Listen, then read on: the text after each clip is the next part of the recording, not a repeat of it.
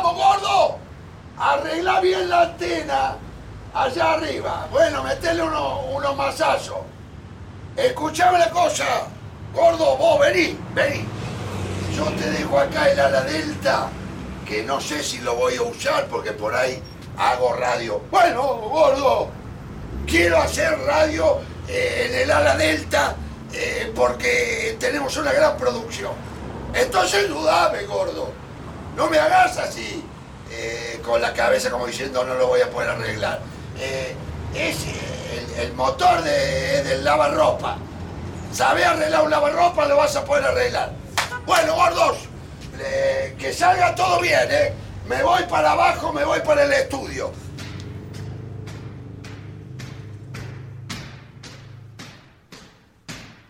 Acá estoy llegando al estudio. ¿Cómo le va a Pedro Araos? ¿Qué dice? ¿Cómo va? ¿Qué tal? Estamos con uno de los Ya fundadores. aparecí, aparecí antes de lo que. De sorpresa. Sí, apareció Ah, de bueno, sorpresa. perfecto, perfecto. Apareció de sorpresa, fíjese qué lindo, ¿eh? Ya te estaba esperando. Y Bajaste imagínese la terraza. emoción. Estuve un rato, estuve como tres horas acá. No, porque estoy con un tema con los gordos, porque por ahí hago un pedazo de programa arriba de una ala delta, porque siempre tenemos desafíos en Radio Araos. Así que comenzamos con el fundador de Radio Araos, el señor Pedro Araos, y este tema de David Bowie. Fine, ¿está bien dicho? Fame, no.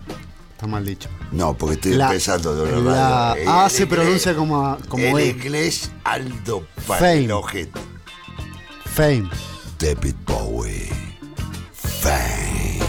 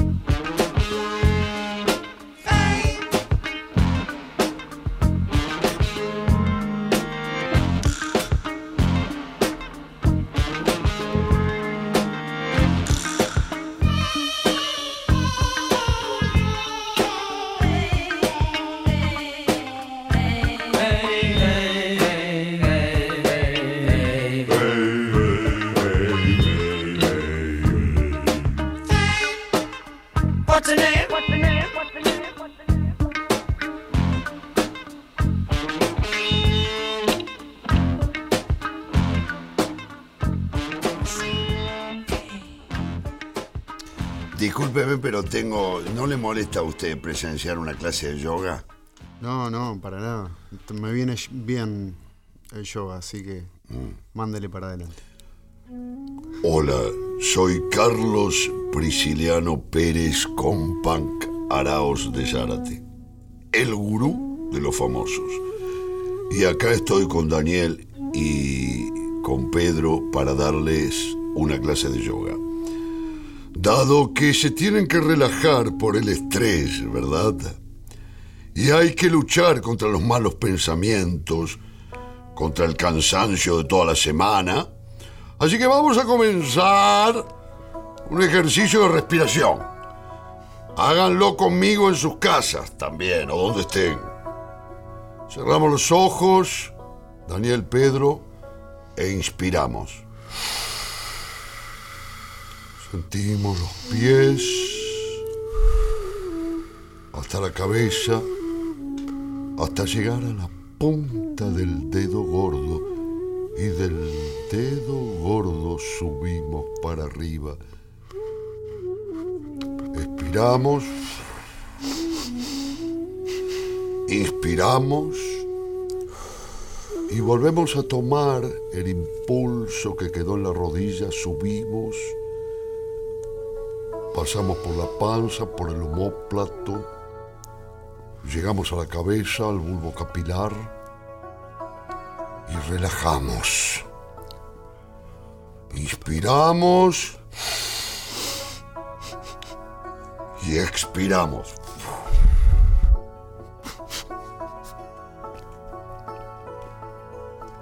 Ahora vamos a ir con nuestra mente a un campo donde estamos solos. Es de noche y se escucha el aullillo. El aullillo no. Y un furcio. Un furcio. Y bueno, vio qué pasa. No. Se ve que hay zona de furcio. Algún otro que estuvo acá dejó un furcio y me lo comí yo. Seguí, Carlos, no te preocupes. Dale, Carlos. Bueno, quería decirles que entonces estamos en el campo solos. Escuchamos los aullidos de los lobos. Y vamos a gritarle a la fama. Vamos, vamos a gritarle a la fama Daniel y Pedro. A la fame. A la fame. Pero ahora lo vamos a llamar fama o fame, como quieran. Vamos a gritar para sacárnosla de encima. Vamos a gritar. Fama. La pucha caramba. Pucha. Un- una pregunta rápida. Sí, Pedro, dígame. De, de consulta. ¿La fama se ve representada en el lobo? ¿O qué aparece? Como un lobo, a la fama va al, al aire, es un grito. Esto es eh, para su adentro, Pedro. Ah, ok. ¿Eh? Usted va a gritar Una- al con una imagen tengo que retomarme una imagen de la fama, una que haga, construya yo. Exactamente. Por eso le sugerí Es que personal. fuera con su mente hacia un campo y hacia la soledad. Y ahí, cuando llegamos a ese punto, con el gordo, con la señora que también nos están escuchando en su casa, todos cerramos los ojos. Llegamos a ese campo, escuchamos el aullido de los lobos y gritamos: ¡Fama! ¡Pucha caramba! Griten conmigo. Fama, pucha Pucha caramba. caramba. Vamos a tratar de insultar a la fama, ¿eh? Con todas nuestras fuerzas. A ver, insulten a la fama. Eh, fama, eh, anda, anda a cagar. Yo le pediría a Daniel que le insulte de verdad, Daniel. Vamos, no te creí, no te creo, Daniel. Vamos de verdad, sacate la fama de encima. Vamos, de verdad, gritale a la fama para que se escuche en todos lados fama y la recalcada concha de tu tía. Fama y la reputísima madre que te remil parió. Fuck fame. De en inglés. De nuevo, de nuevo. de nuevo, hágalo de nuevo. Más fuerte. Fuck. Fame. Bien, Pedro, bien.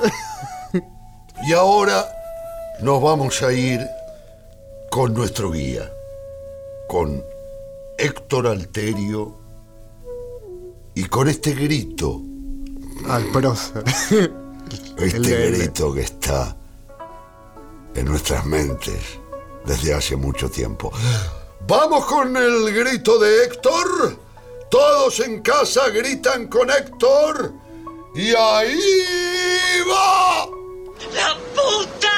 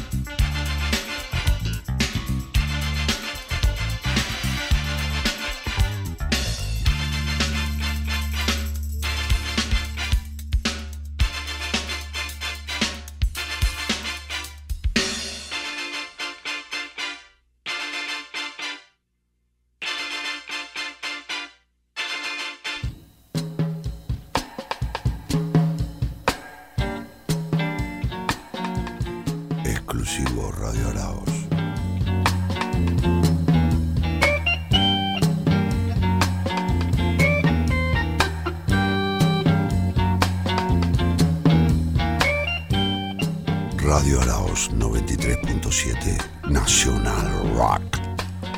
Y estamos con el señor Pedro Araos. Buenas, buenas. ¿Cómo le va? vuelta. Este, bueno, la felicidad que tengo de que nos acompañe, porque Mira, también estoy muy contento de estar acá, de volver al aire después de tanto tiempo.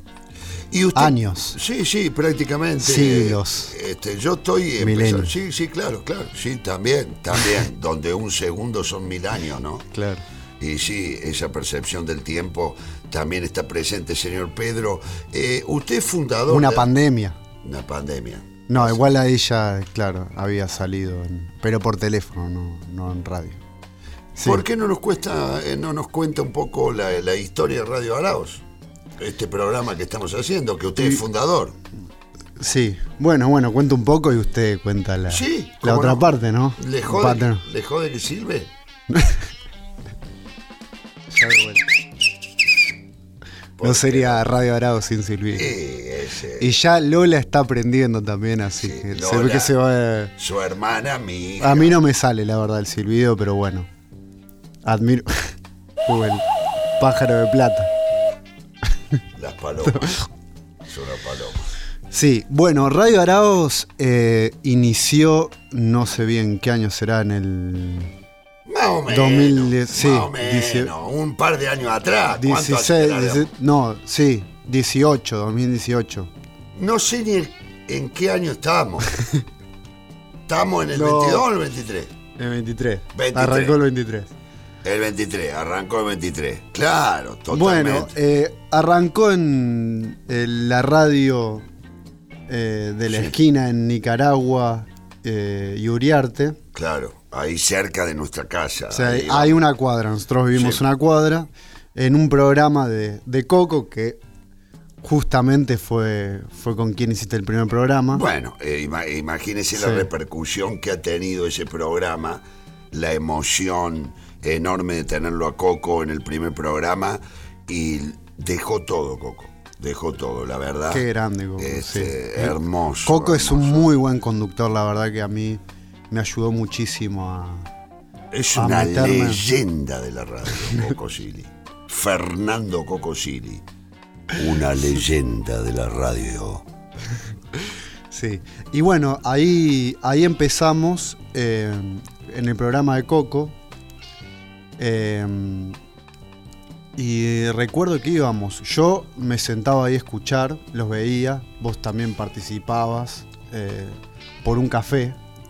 Sí, El- yo en realidad iba a tomar a buscarlo a él para tomar un café los, viernes, los dos, que íbamos los dos, Sí, sí. y nos Ahí a la hacía laburar, nos hacía laburar y ya nos empezó a meter en el programa y ya después nació Radio Araos, que era media hora todos los viernes, ¿se acuerda? Que ya después era un compromiso. Ya después era un compromiso, sí, sí, sí. Y a mí yo recuerdo puntualmente esto que me decían, ¿cuándo vas a hacer una sec- sección? ¿Cuándo, cuándo, Coco le cuándo? dijo, Sí, le sí, sí. insistió. Me insistieron mucho y yo estaba en la duda, decía de qué, de qué, de qué. Y un día me bajó, dije, yo tengo que hacer algo que esté pasando ahora. Perfecto. Cuénteme. No, y ahí surgió también eh, mi sección Pofuturismo, que habla un poco de- del futuro contemporáneo, de las invenciones que ya están en el presente, tecnológicas, que tiene un tinte también de, de humor, de comedia, pero un tinte muy serio, ¿no? Porque es un tema serio. Y bueno, pero también es un cuando- tema heavy que tiene, Sí. tiene intensidad y que está avanzando muy rápido, mucho más rápido de lo que a veces creemos. ¿no? de lo que cualquiera Sí. pudiese o pudiera imaginar, ¿no? Totalmente. Escúcheme, ¿y va a haber postfuturismo en Radio Arauz en esta nueva versión de Radio Arauz por la Nacional Rock? ¿Vos qué decís? Y a nosotros nos encantaría que usted venga, que es este nuestro guía, nuestro maestro. Este, usted sabe que usted está directamente para yo que convivo con usted, sé que usted sabe muchísimo de todo Así que para nosotros sería un honor enorme tenerlo en Radio Arauz este año. ¿Qué año me dijo? 2023. 2023. Radio Arauz 2023. Pero si yo si vengo a escuchar a los redondos, van a venir ahí lo traigo. No, no, no los estamos esperando, pero no, no es seguro, seguro, seguro, seguro, seguro, seguro. No, está muy bien. ¿Eh? Porque nada, nada, el gordo Pierre nos dijo que nos iba a traer. El gordo Pierre fue un, este, es un, un, un hombre del rock, un productor de rock y manager de rock de aquella época. Y fíjese que este que sí tiene que ver un poco con los redondos es este jueves que pasó la partida de Enrique Sims, ¿no? Sí, Enrique sí. Sims yo lo vi en Satisfaction, ¿está bien dicho? Satisfaction, se llamaba el boliche. Está perfecto. No sé si le faltaba una C, una H, más o menos, era así, porque No, le pones en inglés. Póngale nombre en castellano, papá.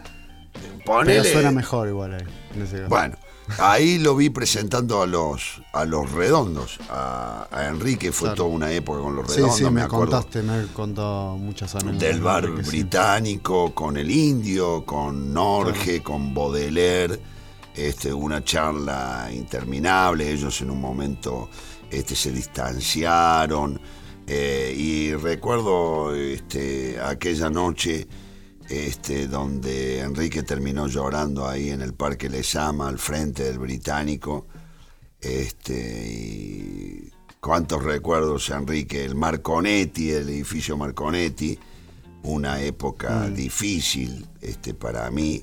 Sí, eh, mucha dura. locura. Sí, mucha locura. Este, y bueno, este, cuando destruyeron el Marconetti, ya Enrique un poco se empezó a ir.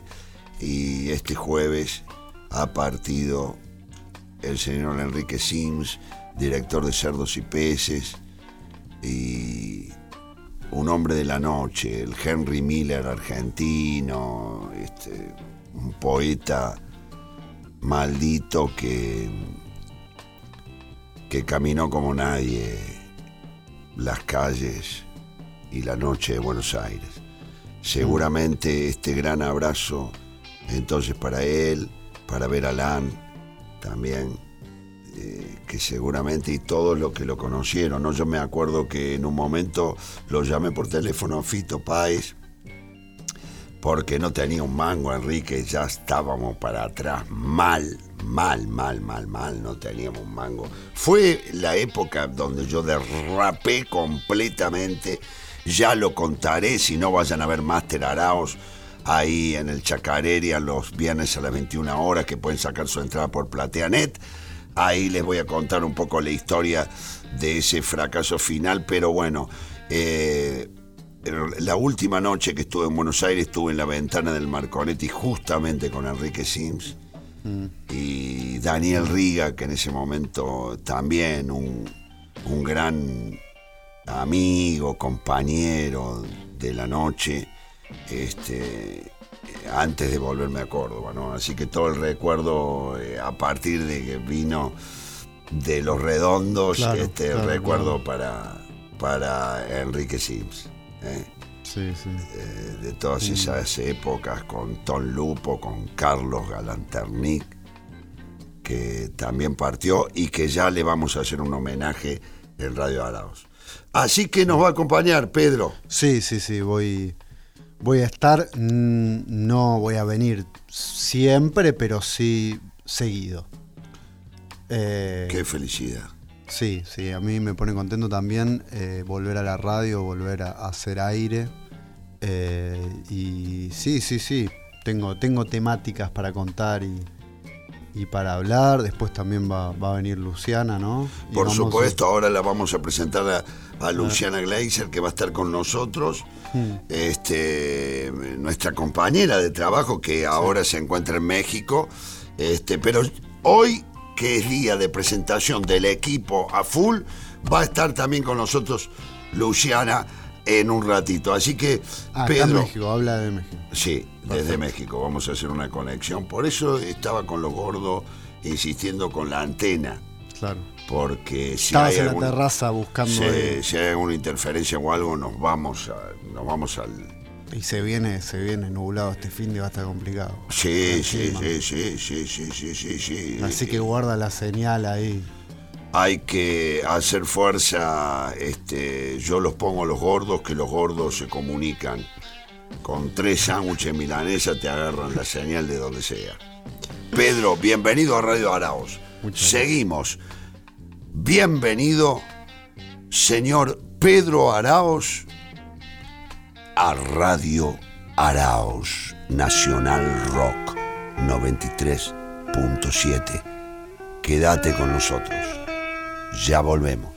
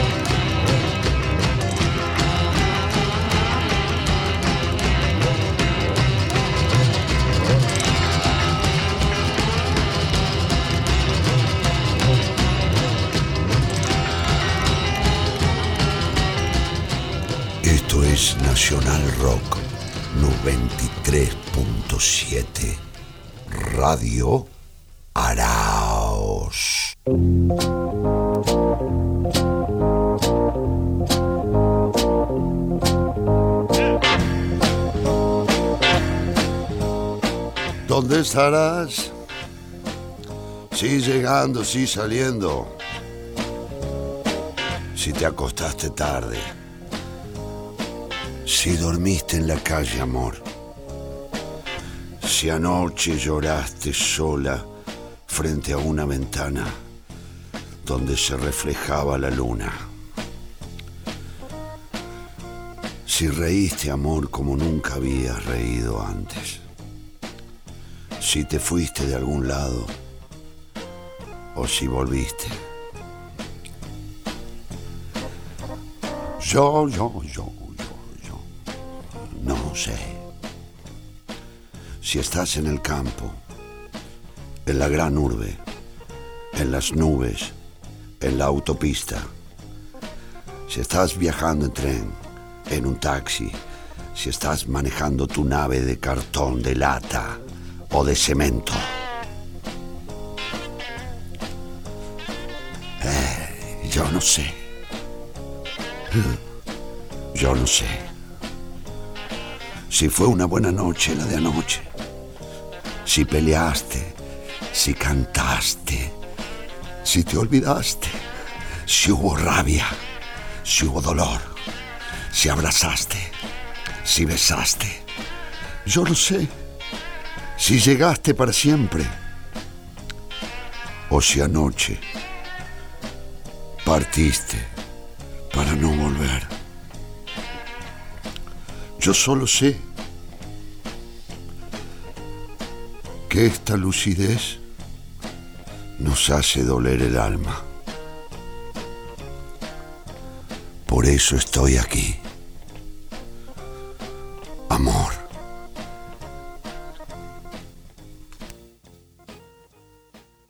Yo solo quiero...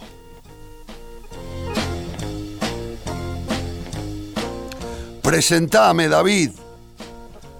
Presentame, Ricardo. Quiero despertarme en un mundo agradable.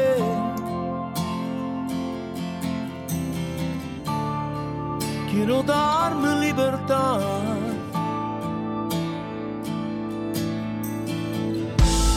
Ya no quiero dar lo que no tiene sentido.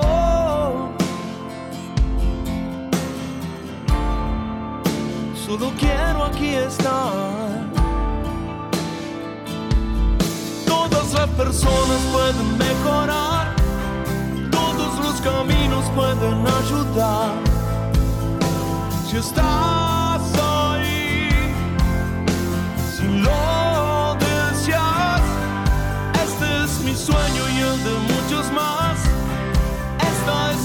casa donde quiero estar.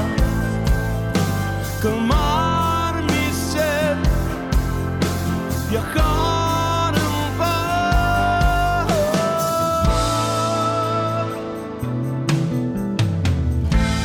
Necesito darme un espacio en el tiempo.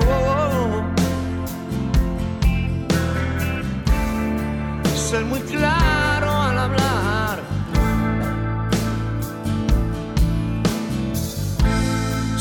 informaciones que castiguen mi centro. Solo quiero alcanzar. Uh, y todas las ideas pueden mejorar. Todos los proyectos pueden ayudar.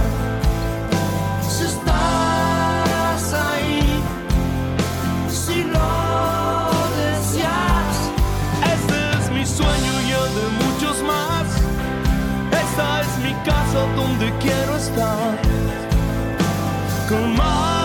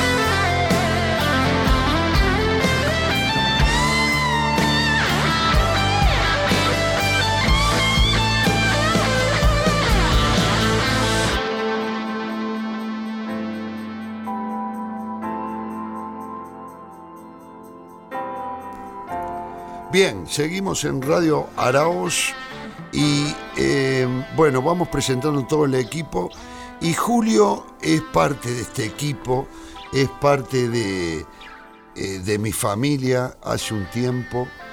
Eh, Julio un día me escribió un mensaje y me dijo, este, mira, yo soy Julio González de Oralí este, y estoy trabajando en una ley que se llama Pancitas Llenas.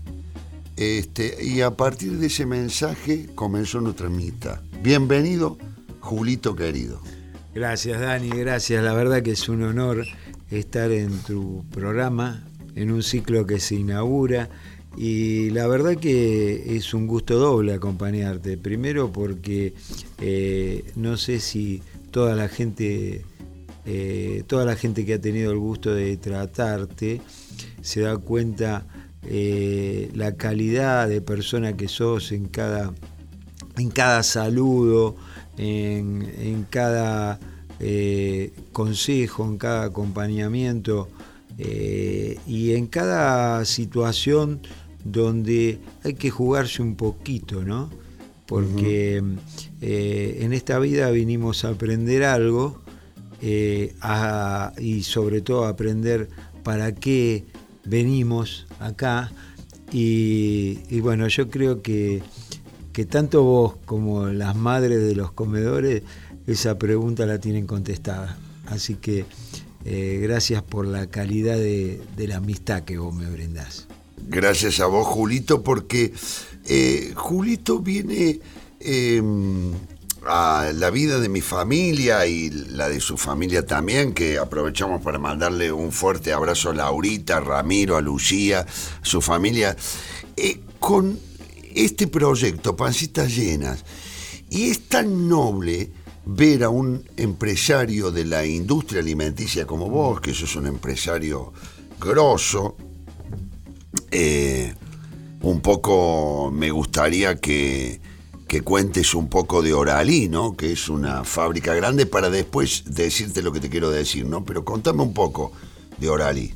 ¿Qué auspicia Radio Arauz también que nos estás ayudando con, con Radio Arauz? Bueno, eh, Oralí, vos decís un empresario grosso y la verdad que Oralí, a pesar de que creció mucho, eh, seguimos teniendo ese espíritu eh, familiar, ese espíritu emprendedor con el que empezó mi papá, ¿no? que fue el único de los hermanos que a los seis años había que subirse arriba de un sulky a, a repartir leche en el pueblo a 6 kilómetros de un pueblo de La Pampa y el caballito paraba en el reparto que lo conocía de memoria y él bajaba la, la leche a los 6 años.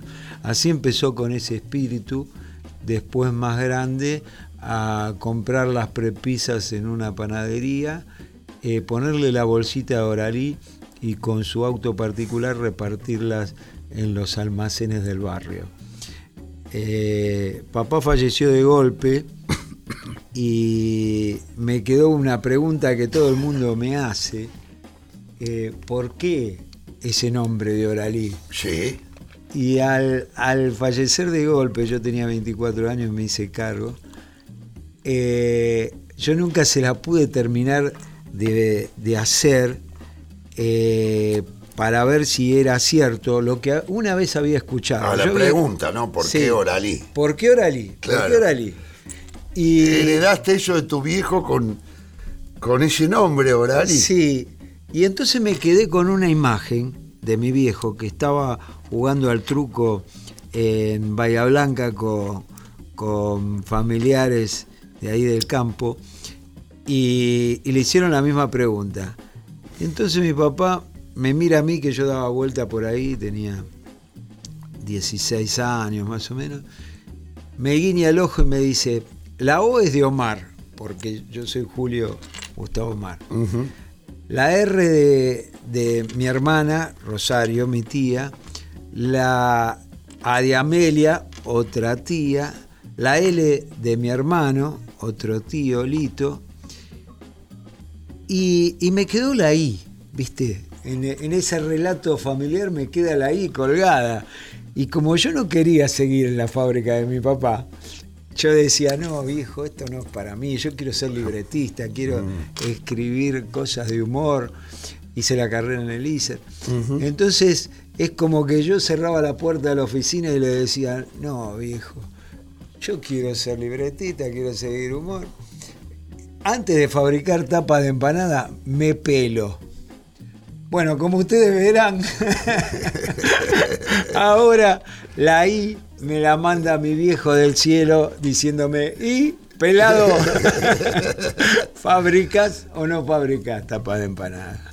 Hermoso, hermoso porque es una herencia emocional y tiene que ver con el trabajo. Yo heredé de mamá Elba este oficio. Ella fue actriz independiente de teatro y música, profesora de piano, así que en casa sonaba el piano, este, cosa que yo este, heredé, ¿no? El oficio, esa, eso que, que en el fondo es emocional, es una herencia emocional. Y este, esta historia empieza a tomar forma para mí este, cuando vos me llamas, porque yo digo, qué hermoso es que vos puedas tener tu fábrica, tu fábrica de pastas, pero que puedas llevar ese pensamiento como empresario de que si vos ayudás a los comedores y a los merenderos, estás haciendo algo para que el mundo sea un poco más feliz.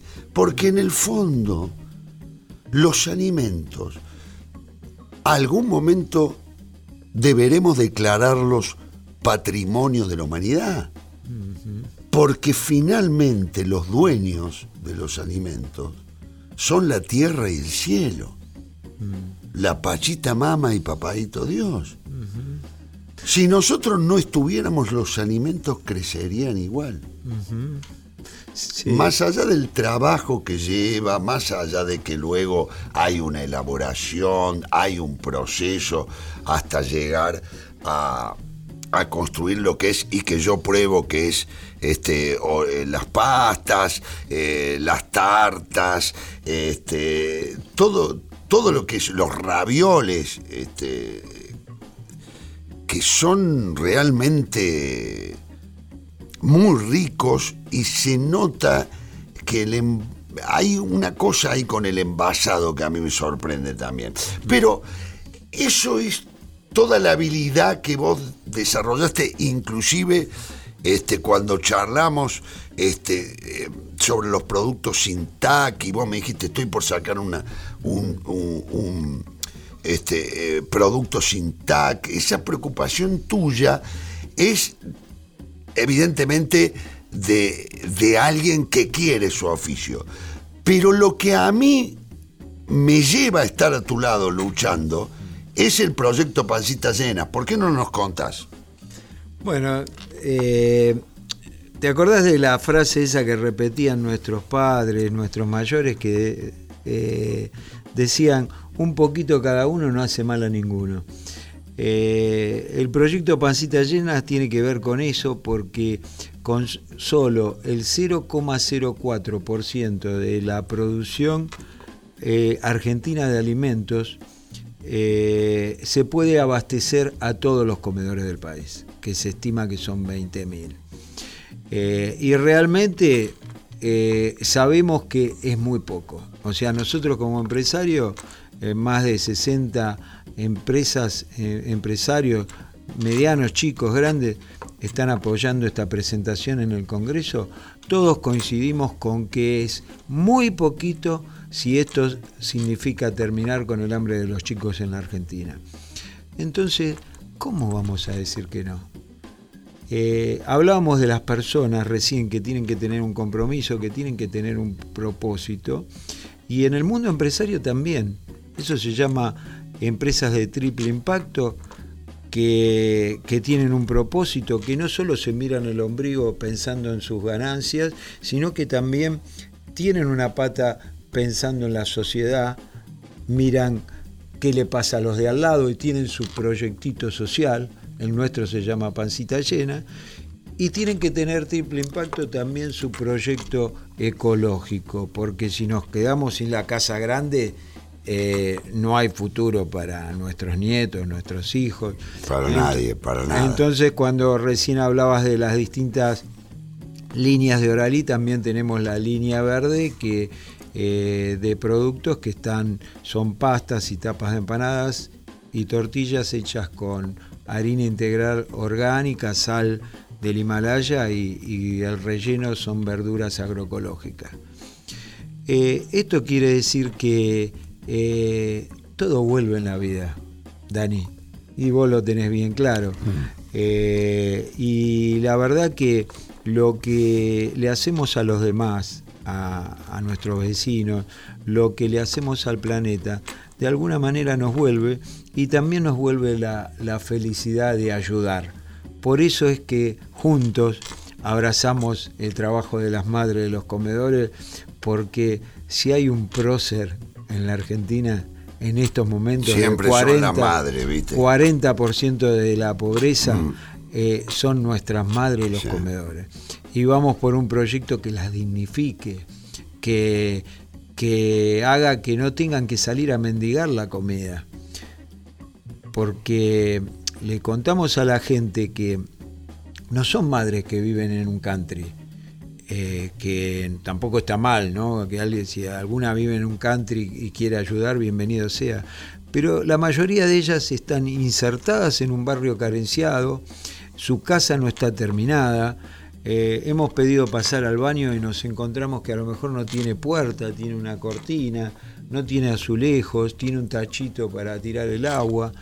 Y, y esa madre, sin embargo, eh, le, le duele que haya un chico ahí en el barrio que no puede comer, invita a comer un día a un chico, otro día a dos, y cuando se quiere acordar, el gordo, que vos siempre hablas del gordo, sí. es el compañero, cuando se quiere acordar tiene 15 chicos en la mesa, y se ríe el pobre gordo, ¿viste? Claro. Capaz que es cartonero, capaz que tiene un puestito ahí en la municipalidad, y se ríe, y, y cuando esos chicos no tienen para comer, seguramente ponen de su magro ingreso familiar para llenar la olla y que puedan comer. Entonces, con pancita llena, le vamos a ahorrar eh, esa mm, indignidad que es eh, salir a, mendigar la comida. Salen a, pedir a los negocios, yo las he escuchado hablar, llorar del otro lado del teléfono para ver si les damos una donación, eh, o llorarle también a un puntero político para ver si, si le acerca ese camión que se desvía y a lo mejor va a parar a otro puntero que lo único que hace es repartir bolsones, que no, no está mal porque hay que paliar la desocupación, pero, pero las que trabajan y las que cocinan tienen que tener garantizado el ingreso de poder ir a comprar directamente con una tarjeta a su nombre a los comercios de su barrio y garantizar una, una dieta de calidad nutricional. Y además, este Julio, eh, ¿cuánto, cuánta, cómo es tu donación semanal con esos comedores? Porque ese es un tema que a mí me impactó, ¿no? sí, porque... Con los merenderos y los comedores. Mirá, nosotros empezamos en Pasión de Sábado hace más de 10 años. Empezamos visitando dos comedores por semana, porque llevábamos una donación, le hacíamos una nota, le preguntábamos qué otra cosa necesita, y capaz que decía una ladera usada, y, y- si aparecía una, una persona donando la ladera, nosotros con nuestros camiones la íbamos a buscar, la ladera, y después la llevábamos a la otra semana, la llevábamos al comedor, a veces había que repararla, y la llevábamos al comedor, y eso era misión cumplida. Dos comedores por semana llevábamos nuestra donación. Cuando explota la pandemia, primero nos choqueó como a todo el mundo, no queríamos salir, y menos ir a los barrios, nadie, nadie salía, a pesar de que trabajábamos porque éramos esenciales, teníamos que garantizar que, que la alimentación llegue a los almacenes. Pero no queríamos salir. Ese no querer salir y, y- y no querer abrir los comedores, porque las madres de los comedores también tenían su miedo, a todos nos duró una semana, una semana y media, pero después, si había un momento que había necesidad, era más que nada ese momento. Entonces dijimos, yo había venido de la India con todo ese bagaje espiritual que había acompañado a mi hija Lucía, que vos la, la conocés. Sí, ¿no? Lucía, Ah, hermosa. a un viaje por la India. Que le mandamos un gran saludo. Lucía, Gracias. Ramiro y Laurita. Bueno, gracias. Hermosuras. Eh, entonces había venido eh, motivado con, Mm. con eso de, de dar, de ayudar, o qué sé yo, y dije, vamos a jugarnos, vamos a ayudar a 50 comedores por semana. Y, y recibí tanto afecto del otro lado que después lo pasamos a 100 comedores por semana. Y desde ese momento, de principio de, de pandemia, estamos ayudando a 100 comedores por semana toda la semana. Los vamos rotando en una base de 1.757 comedores que tenemos que, que vamos rotando nuestra donación. Eso a mí, eh, Julio, me llegó al alma porque tiene que ver con dar el ejemplo. Y tenemos que construir este nuevo mundo, esta nueva era. Y en el caso nuestro, que mm, nos proyectamos en la unión de América Latina y en la esperanza de terminar con la pobreza. Eh, a mí me llena también de orgullo acompañarte al Congreso y, y mostrar también que Radio Araos está presente con el alma, porque Julito, para despedirnos, no hay posibilidad de sanarnos y curarnos si una niña o un niño no tienen un plato de comida. Por eso tenemos que juntos transitar este camino para que ellos puedan tener una infancia digna. Entonces, yo te juro que va a volver la lluvia y van a crecer las flores. Gracias, Julito. Bueno, gracias a vos, Daniel, gracias a vos porque desde ese primer llamado que vos contaste, que dijiste, vamos a estar, vamos a apoyar, yo no paro de recibir el afecto tuyo, el compromiso. Eh, de alguna manera vos nos ab- abriste un rumbo con los artistas que nos fueron apoyando, fuimos llamando amigos tuyos y, y se fueron sumando a la idea. Y también nos ayudaste mucho en el Congreso, porque a lo mejor cuando las puertas no se abrían y, y costaba que, que nos reciban eh, los diputados para escuchar esta propuesta, a vos no te dudó, no dudaste en, en llamar a algunos amigos tuyos diputados. Hoy nos recibió, por ejemplo, Victoria Tolosa Paz, la ministra. Ah, me Eh, alegro. y, y por Y eso un te- abrazo para Victoria. Sí, y por eso te quiero, Qué bueno, te gracias, quiero- Victoria. te quiero agradecer porque la verdad que tu figura, tu prestigio no, nos ha ayudado. Nosotros no sabíamos cómo e- explicarle la necesidad eh, de, que esto se convierta eh, rápidamente en un proyecto de ley para solucionar el problema del hambre. Se lo estábamos explicando a dos diputados y no podíamos ablandar su corazón. Eh, y, y vos le dijiste, la presidenta del Congreso tiene que estar acá. ¿Qué otra cosa es más importante que el hambre de los niños y las niñas de nuestro país? Y la presidenta llegó. Gracias Daniel, mucha suerte con el programa y estamos también para todo lo que vos necesites. Gracias a vos, Julito. Gracias. Seguimos en Radio Araos.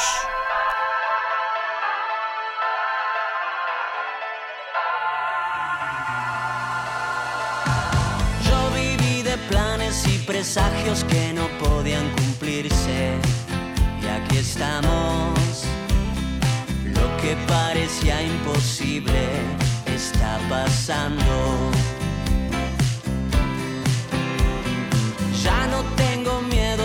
Los rayos que intentan alcanzarme en la frente.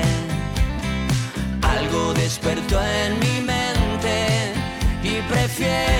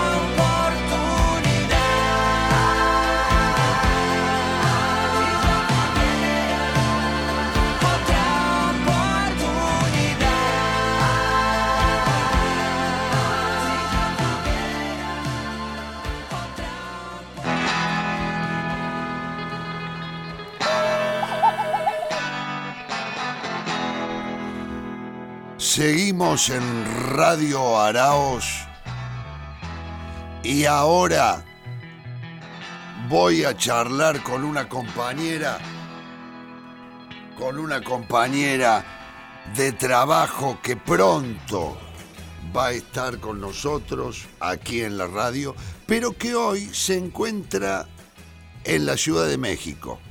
Luciana, ¿cómo le va? Araos, qué gustazo saludarlo, maestro. ¿Cómo está mi belleza? Luciana Gleiser. Acá estoy em, viviendo una esclavitud de lujo, no una esclavitud de privilegio porque es una esclavitud internacional, pero es una esclavitud al fin. ¿Qué está haciendo? Trabajo, estudio como toda niña de bien. Claro. trabajo, estudio, trabajo, estudio y en los ratos libres me baño y duermo. Claro, fenómeno. Pero un poco para contarle que no pudo estar en el programa porque, bueno, está trabajando allí en el DF, ¿está usted? Sí, estoy exactamente en el DF. ¿En qué calle? ca- La calle en la que me, me encuentro ahora se llama Monterrey. Qué es una lindo. calle del barrio Condesa. Es una ciudad muy intensa, ¿no? Es una ciudad sísmica y eso se vive todo el tiempo eh, en todo ámbito, en todo lugar, en la calle, en los bares. Ciudad sísmica, sísmica, Sí. con mucha profundidad. Bueno, es una ciudad y ya le digo que la envidio un poco porque me encantaría estar allí. Creo que allí hay una energía este, muy interesante para transitar, ¿no?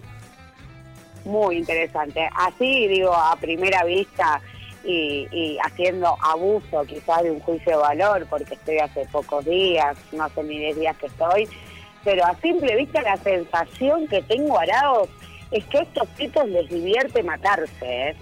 Tienen un vínculo con la muerte eh, Ajá. eh, quizá mu- mucho más eh, vinculado al humor, al juego, a lo lúdico, que, que nuestro lamento, que o nosotros que lo tenemos más asociado a la pérdida.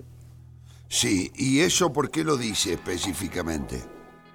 No, bueno, tuve la oportunidad de visitar un museo demencial que hay en el Mm. DF, Sí. que es el Museo de Antropología, donde no la cantidad de material que hay sobre el origen de esta civilización, que data mucho antes de los mayas y de los aztecas, ¿no? Que es como lo más reciente, los mayas y los aztecas, pero previo a los mayas y a los aztecas hubo muchísimas, muchísimas organizaciones de pueblos originarios que la precedieron con una cantidad de material, de producción cultural, de simbología, digo, conservan, digo, uno puede ver ahí cómo practicaban los deportes. Bueno, todos los deportes, por supuesto, terminan en un decapitado, cortar los miembros.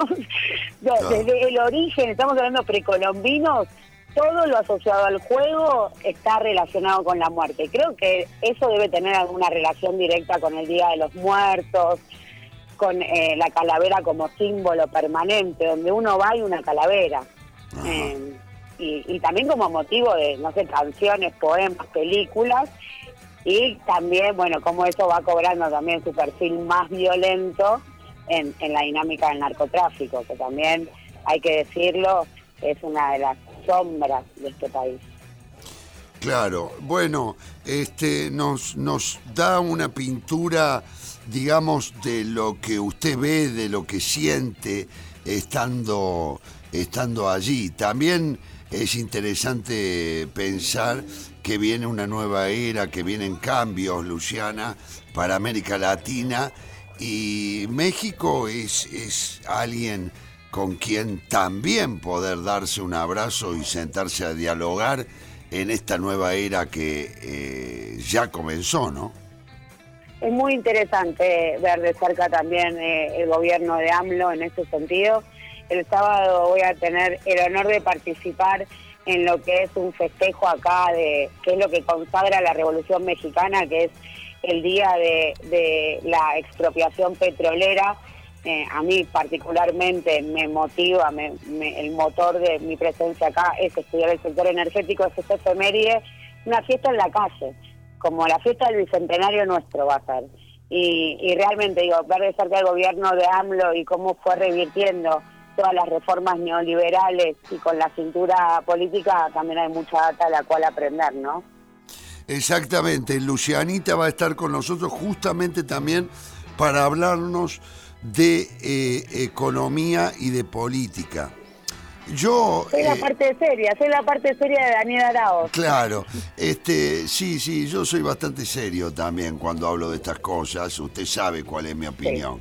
Una de las cosas que me que eh, me interesa sobremanera es este eh, que me averigüe qué piensan de uno de los proyectos que a mí me mueve en este momento, me entusiasma enormemente, que es la moneda común.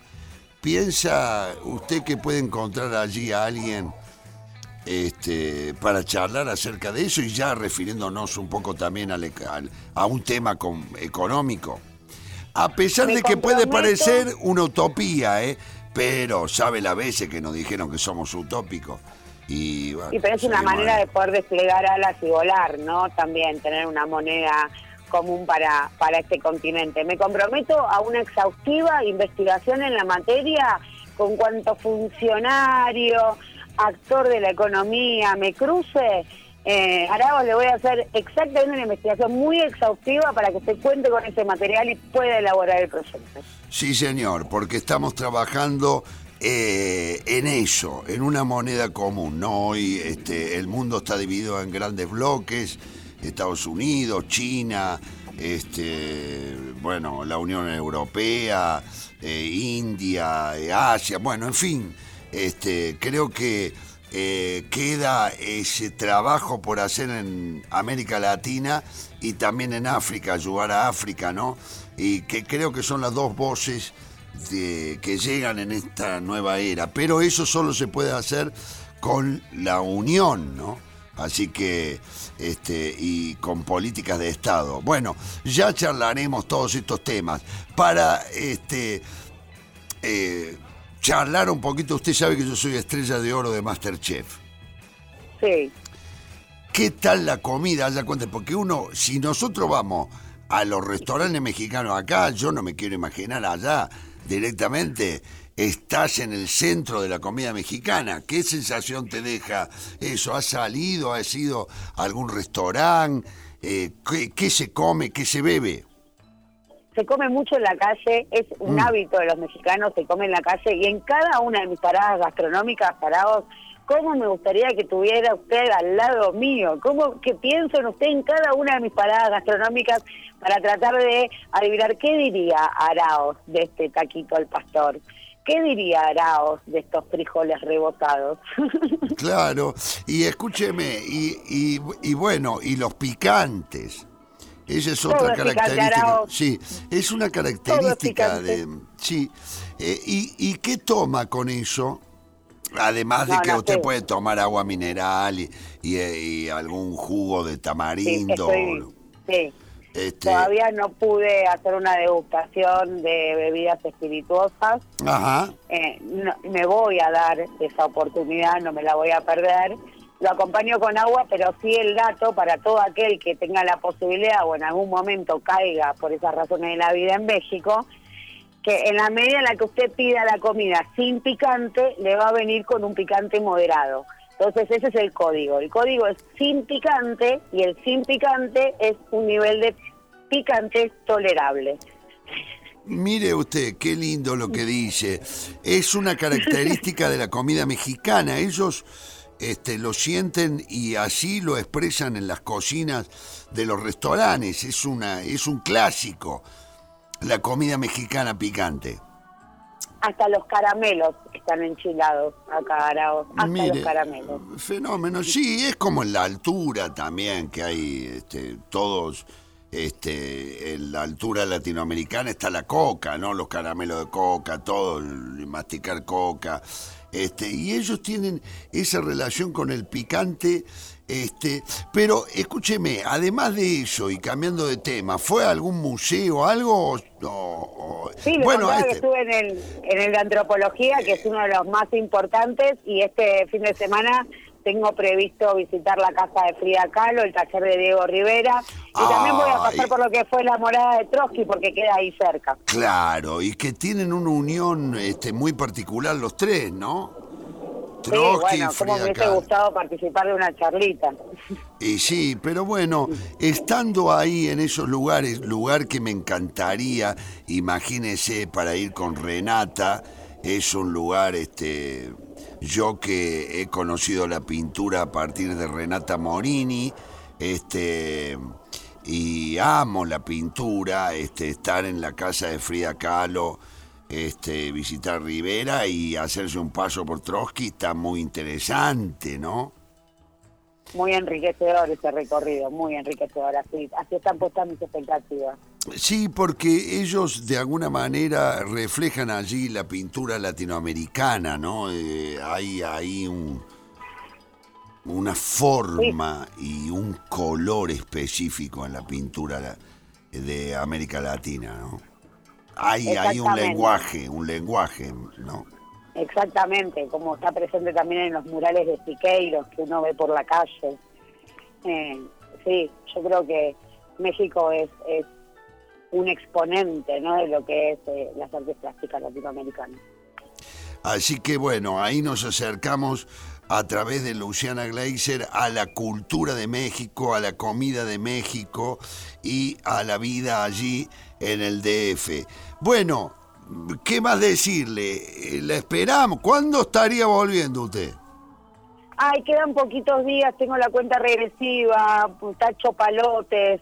Eh, eh, para mí es un honor poder participar, aunque sea así, de esta manera, que de alguna manera corta las distancias. Y, y la semana que viene ya voy a estar ahí disfrutando de este momento radial histórico de Master Araos, de Radio Araos, con usted ahí en, el, en la radio. Bueno, eh, la, la esperamos. Este, es un gran placer para mí este, compartir este programa con usted. Hoy nos hemos dedicado. ¿Sabe quién vino? Pedro Arauz. Vino Pedro. Estuvo, ¿cómo me perdí esto? No, ¿Cómo no, histórico, histórico, histórico. Llegó, él me dijo, no, voy, voy a estar, estoy un, rato. Así que, este, bueno, vino el fundador de Radio Araos a estar con nosotros. Este, así que hermoso. Y un placer, este, va a ser eh, para mí este, también compartir el Radio Araos con usted. Así que le esperamos, disfrute allá en México, allí, y un gran abrazo a todas las mexicanas, los mexicanos y los mexicanes. Abrazo, maestro. Abrazo, Lucianita querida, te esperamos. Pronto por ahí. Abrazo a México querido. Seguimos en Radio Araos 93.7 Nacional Rock. algunas veces de tanto en tanto. Algo despierta en Babel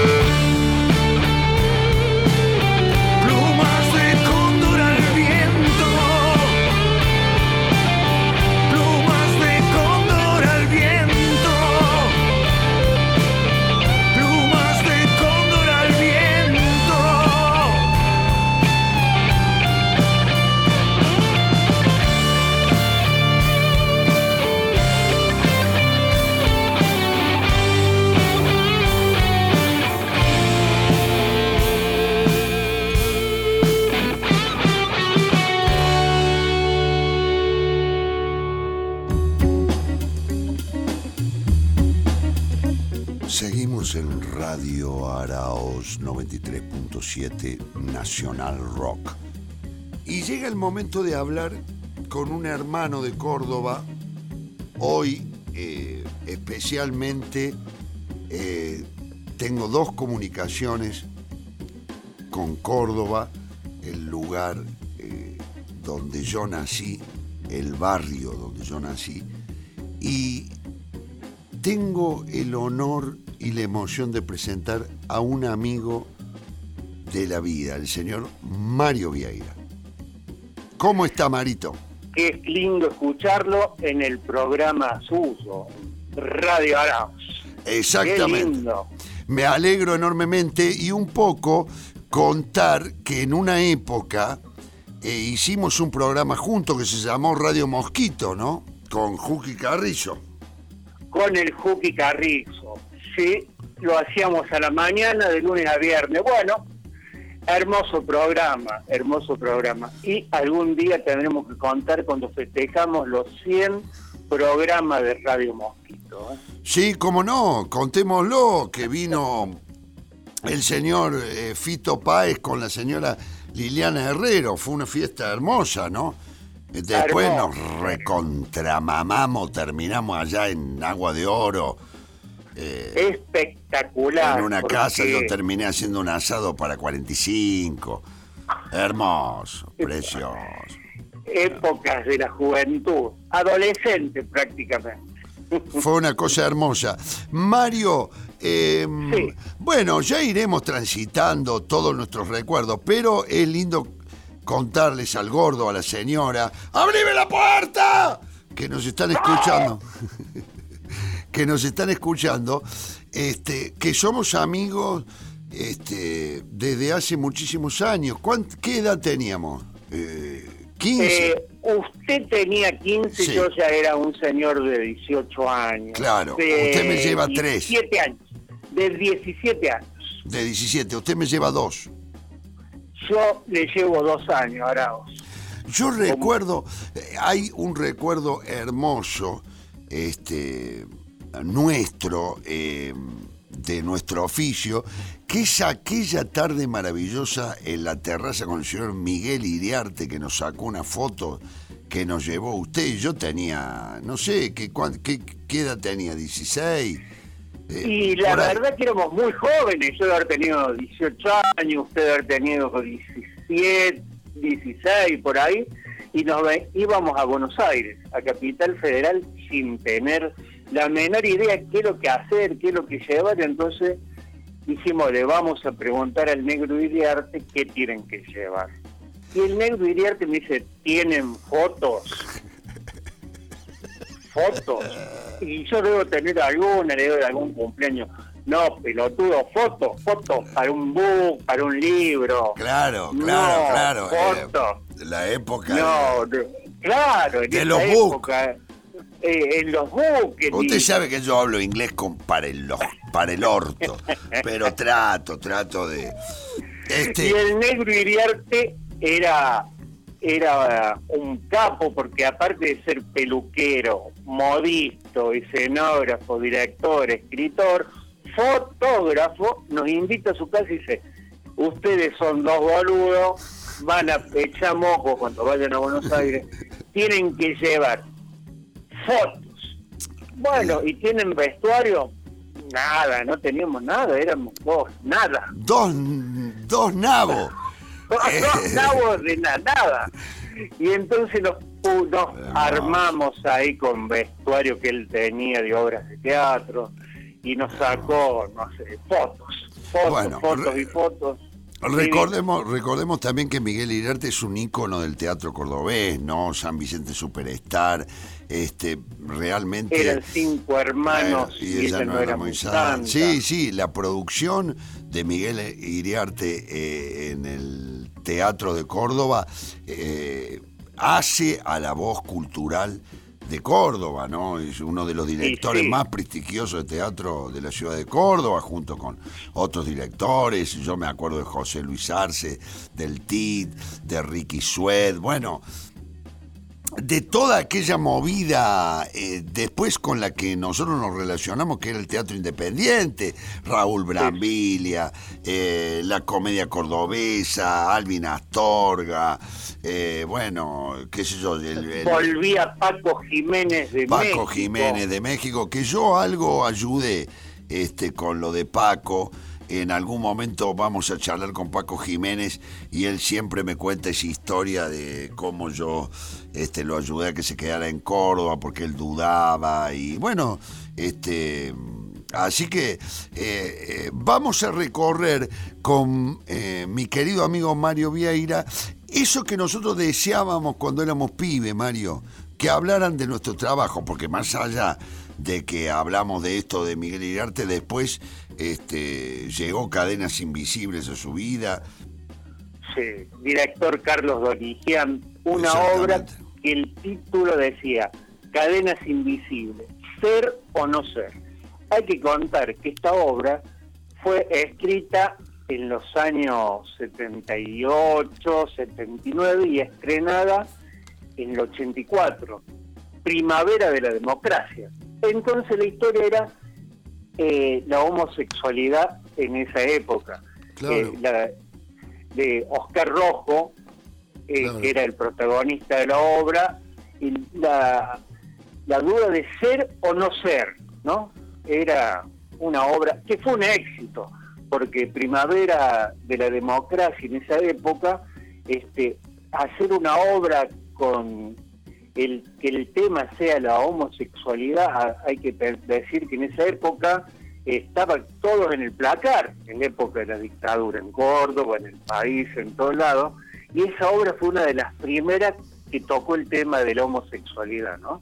que se animó a Este- hablar, ¿no? Este, por eso, este, yo recuerdo haberlo visto en ese trabajo maravilloso y yo a la misma vez eh, arrancaba con la jaula, vida, sueños y lucha en nuestra clase obrera, con el Negrito Coy, con mi querido Gustavo Machado, con Carlos Bustingorri, con este, Claudita Bornino, con Patricia González, eh, en la Escuela de Lenguas, también en el 84, que llega el Festival Latinoamericano de Teatro a Córdoba.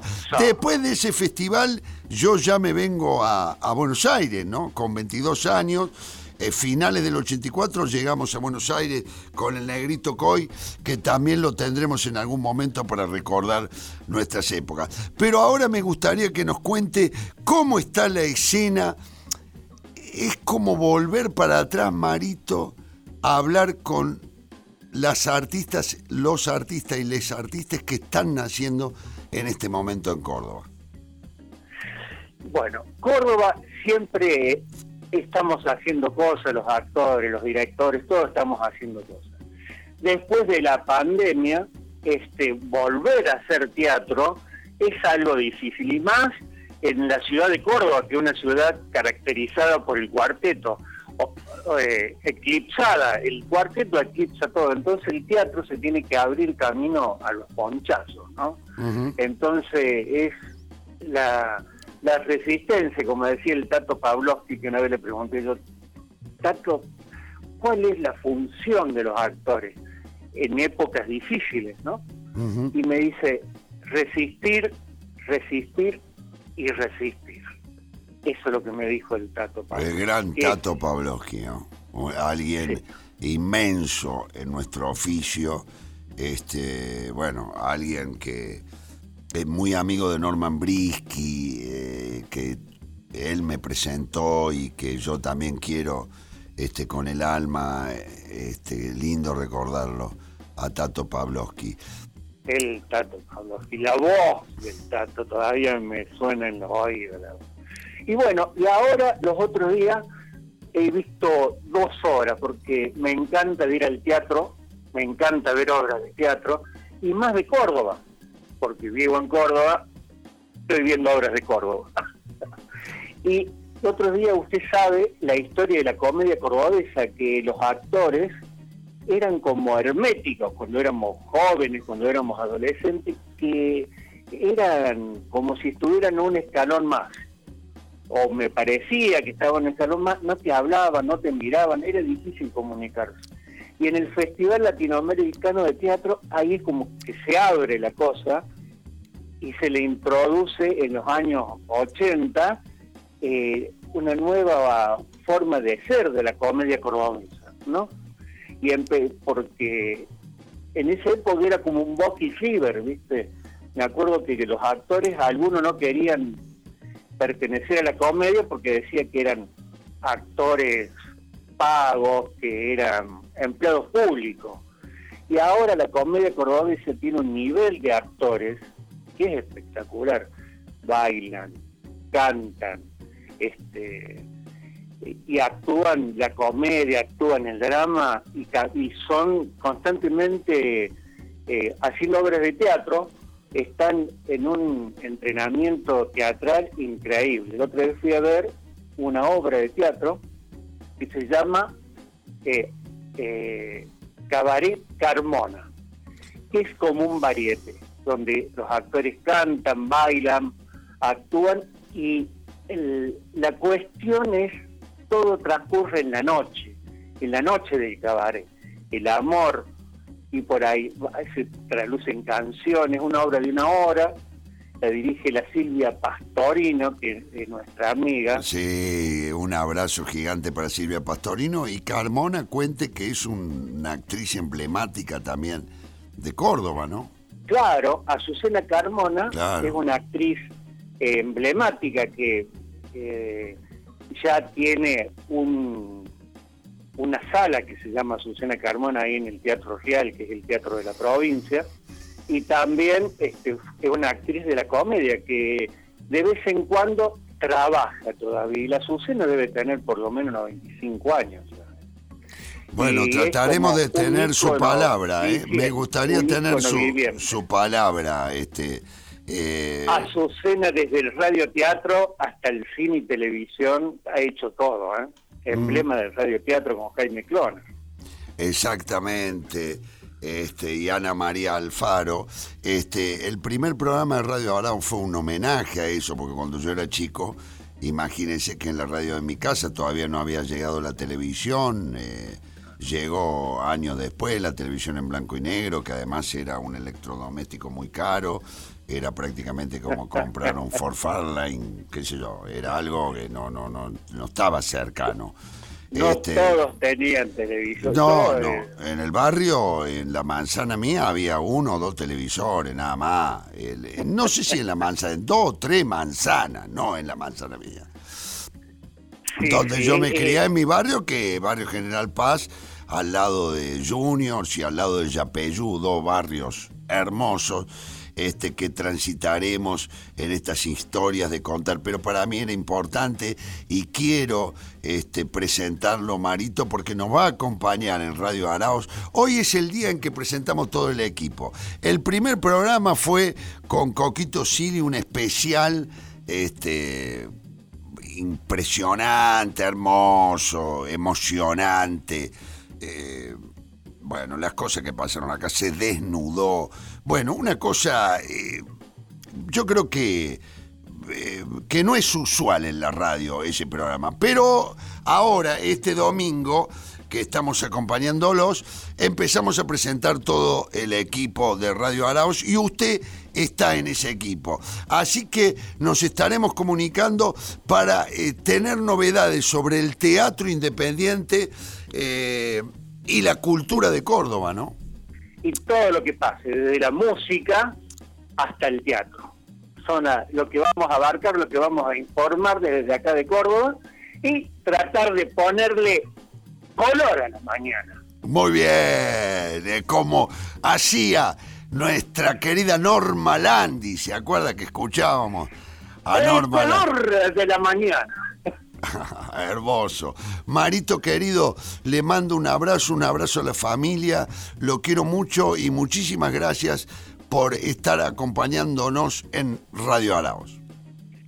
Nos mantenemos en comunicación. Muy amable, muchas gracias. Buena mañana y continúe con Radio Alaos. Chao Marito querido, seguimos aquí en Radio Araos. Feliz domingo, gordo, señora.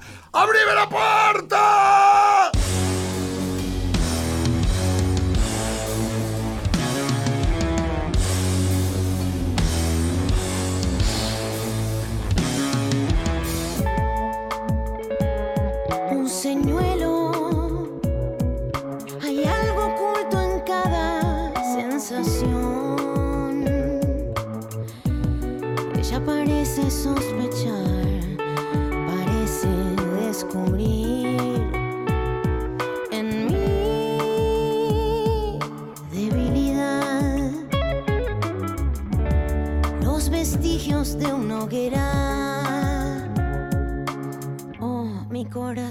Se vuelve delatón, traicionándome.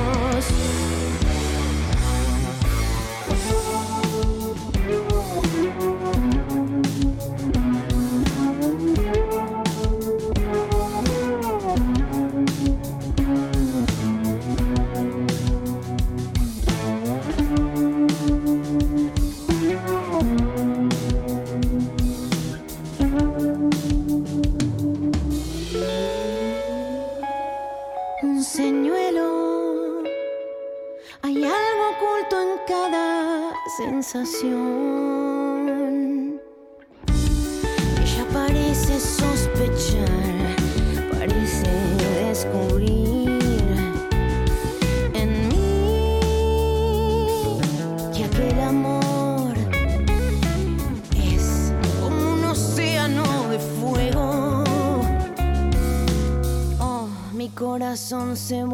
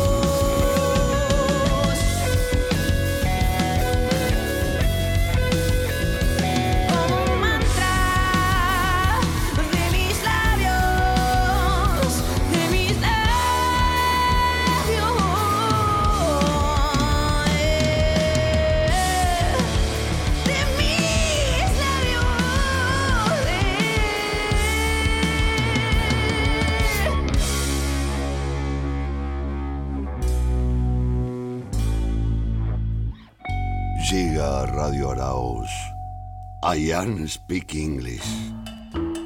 Lo echaron del ISER, de la school, pero él no se rindió. Y hoy presenta en Radio Araos Ian Speak English. Oh, I to play for Google Plagues staying to still radio. Barry Manilow from his day. Um, what if von Steinman Park and Tain and Frost? And the city boy. You're standing to come. Hey, hey, Barry House. remember all my life. Ooh, Raining down as cold as ice. Funny boys. Shadows of a man, a face through a window, crying in the night. The night goes into morning, just another day. Distincted. Happy people pass my way, I came sign. looking in their eyes. I see a man looking on the right. Hey, give it! Said it is that good Lord. Feel it. Come on, boy! Come on, boy, oh man. Oh man.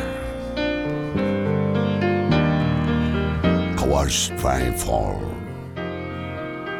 one, two, three, four.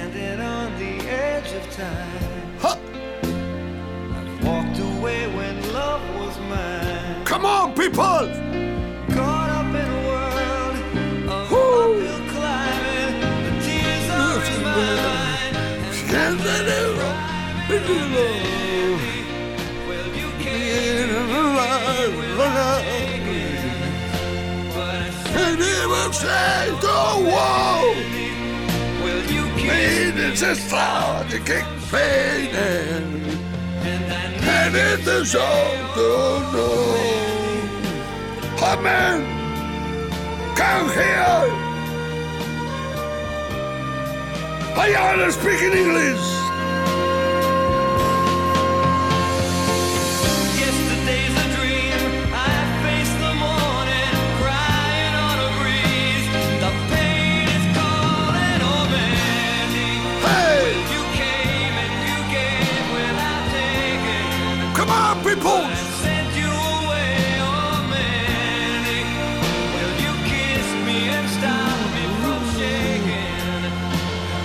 Send the boat to the tires. you came and you, can't be alone. but I you it away, you Lord. You kissed me and stopped me from shaking, and I need you. Y así llegó a Radio Araos. I am speak English. Y no está muy bien.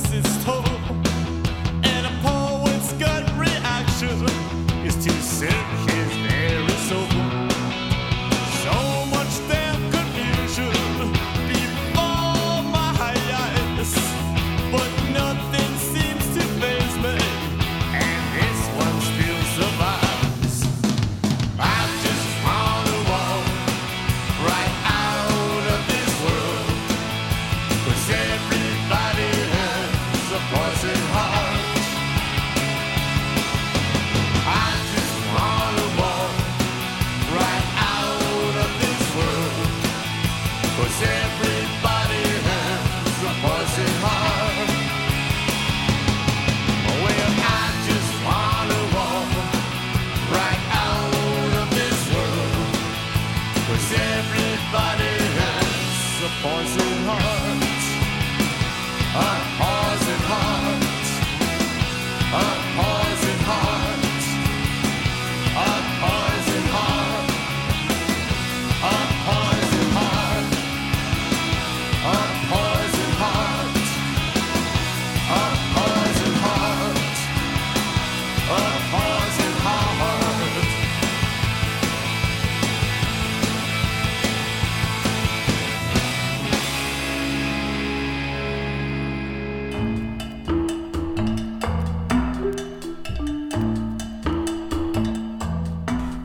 Radio Araos la cocina de Arao.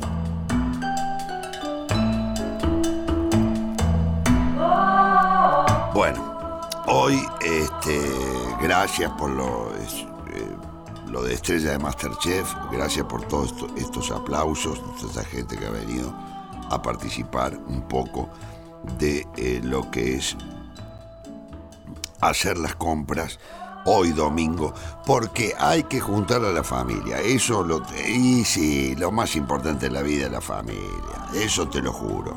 ¿eh? Así que vamos a cocinar. Hoy vamos a hacer un en la cocina de Arauz un plato internacional. ¿eh? Vamos a cocinar un lomo Escarelli, pero es. Eh, ¡Prende los, parlantes del mundo, gordo! ¡Prende los parlantes del mundo! Porque esto eh, nos puede servir a aquellos, el mundo que nos escuchan, para saber lo que es la comida, la cocina argentina. ¡Abrime la puerta! Gordo, señora, vamos a cocinar hoy algo que... ¡Bum! Vamos a cocinar un lomo al arrope de algarroba y malbec.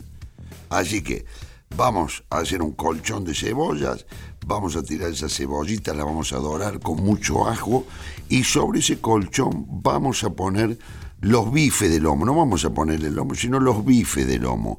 A esos bifes de lomo que vamos a empezar a cocinar le vamos a tirar un Malbec. El Malbec, un típico vino argentino que hace historia en el mundo. El Malbec argentino es un Malbec como ningún otro. Y le vamos a poner algo que tiene que ver con nuestra tierra, que es el arrope de algarroba. El algarrobo es un, es un árbol que Juancito, mi viejo, me llevaba, tiene como unas chauchas que caen secas de- del árbol y uno eh, las chupa. Bueno, ese, esa eh, algarroba eh, se hace arrope y es típico de nuestra cocina argentina, el, el, el algarroba, ¿no? Así que este, le vas a poner dos cucharadas de, de, medianas, ¿no? De arrope de algarroba. Y vas a dejar que eso se cocine hasta que la carne esté bien tierna. Vamos a hervir un par de papas. Este, y eh, luego de que la hervimos no demasiado tiempo, alrededor de 10 minutos, las vamos a fritar con una oliva, eh, un buen oliva, eh, romero fresco, manteca, y eso toma una fuerza, esa papa, y es bien argentina. Pero no solamente argentina, sino latinoamericana. Es importante que todos también empiecen a tener su quintita en su casa, en donde sea, en las plazas públicas. Hay que plantar árboles de frutos, de comida. Así eh, vamos a la plaza y, y- nos comemos una fruta o, o nos comemos una verdura. Así que, este, bueno, de postre ya eh, lo que podemos hacer, duraznillos. Eh, cuando mi viejo me llevaba a Juancito y a Elvita, que están en mi corazón, están al lado mío, este, aprovecho para invitarlos a ver Master Araos al Chacarerian los viernes a las 21 horas, porque ahí ya nos vamos a estar tete a tete respirando juntos esto que es Master Araos, que tiene que ver con, con cosas de mi historia también. Hermoso es hacerlo cada viernes a las 21 horas. En el Chacarerian pueden sacar sus entradas por PlateaNet.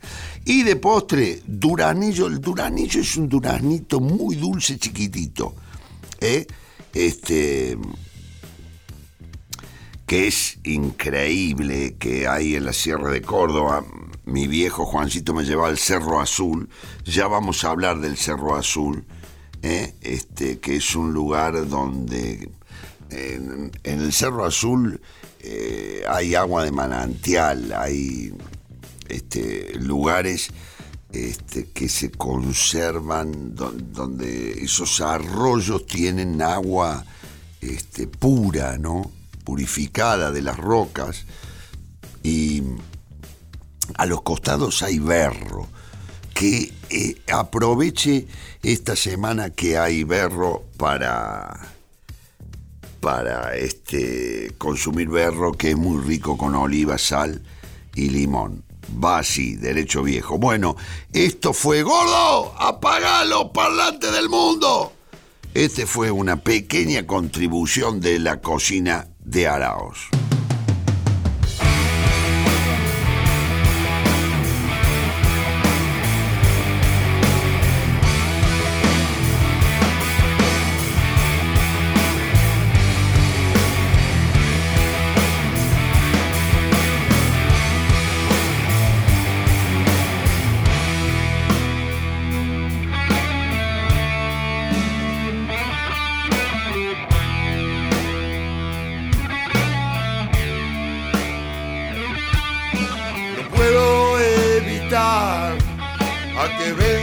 Hacia mí los sándwiches de miga.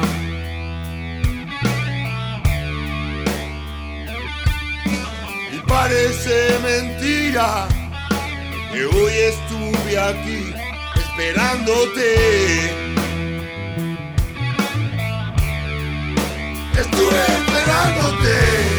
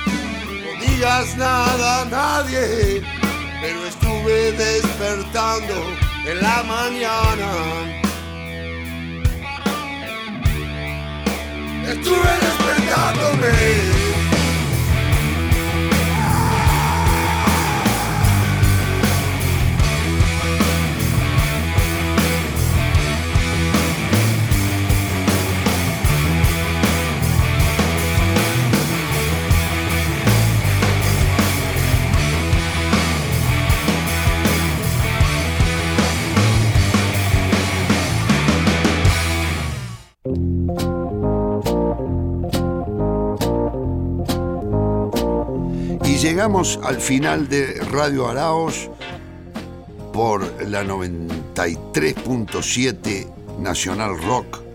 Ha sido un placer estar con ustedes, por supuesto, hoy presentando a todo el equipo. Hermoso, hermoso, hermoso estar en Nacional Rock acompañándolos este domingo.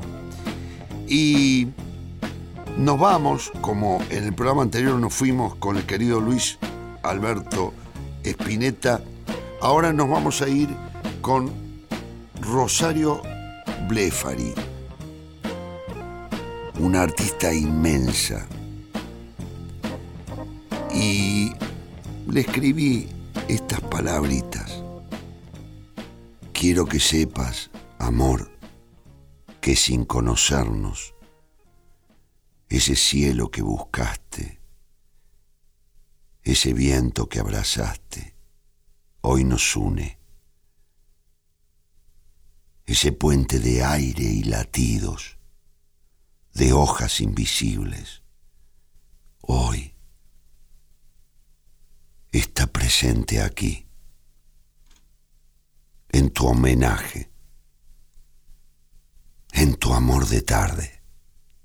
Nos vamos con esta canción. Chao, Enrique Sins. Perdóname si no pude saludarte personalmente antes de partir. Chao, Enrique. Y Rosario. Rosario, anda a recibirlo. Chao. Esto fue Radio Arauz.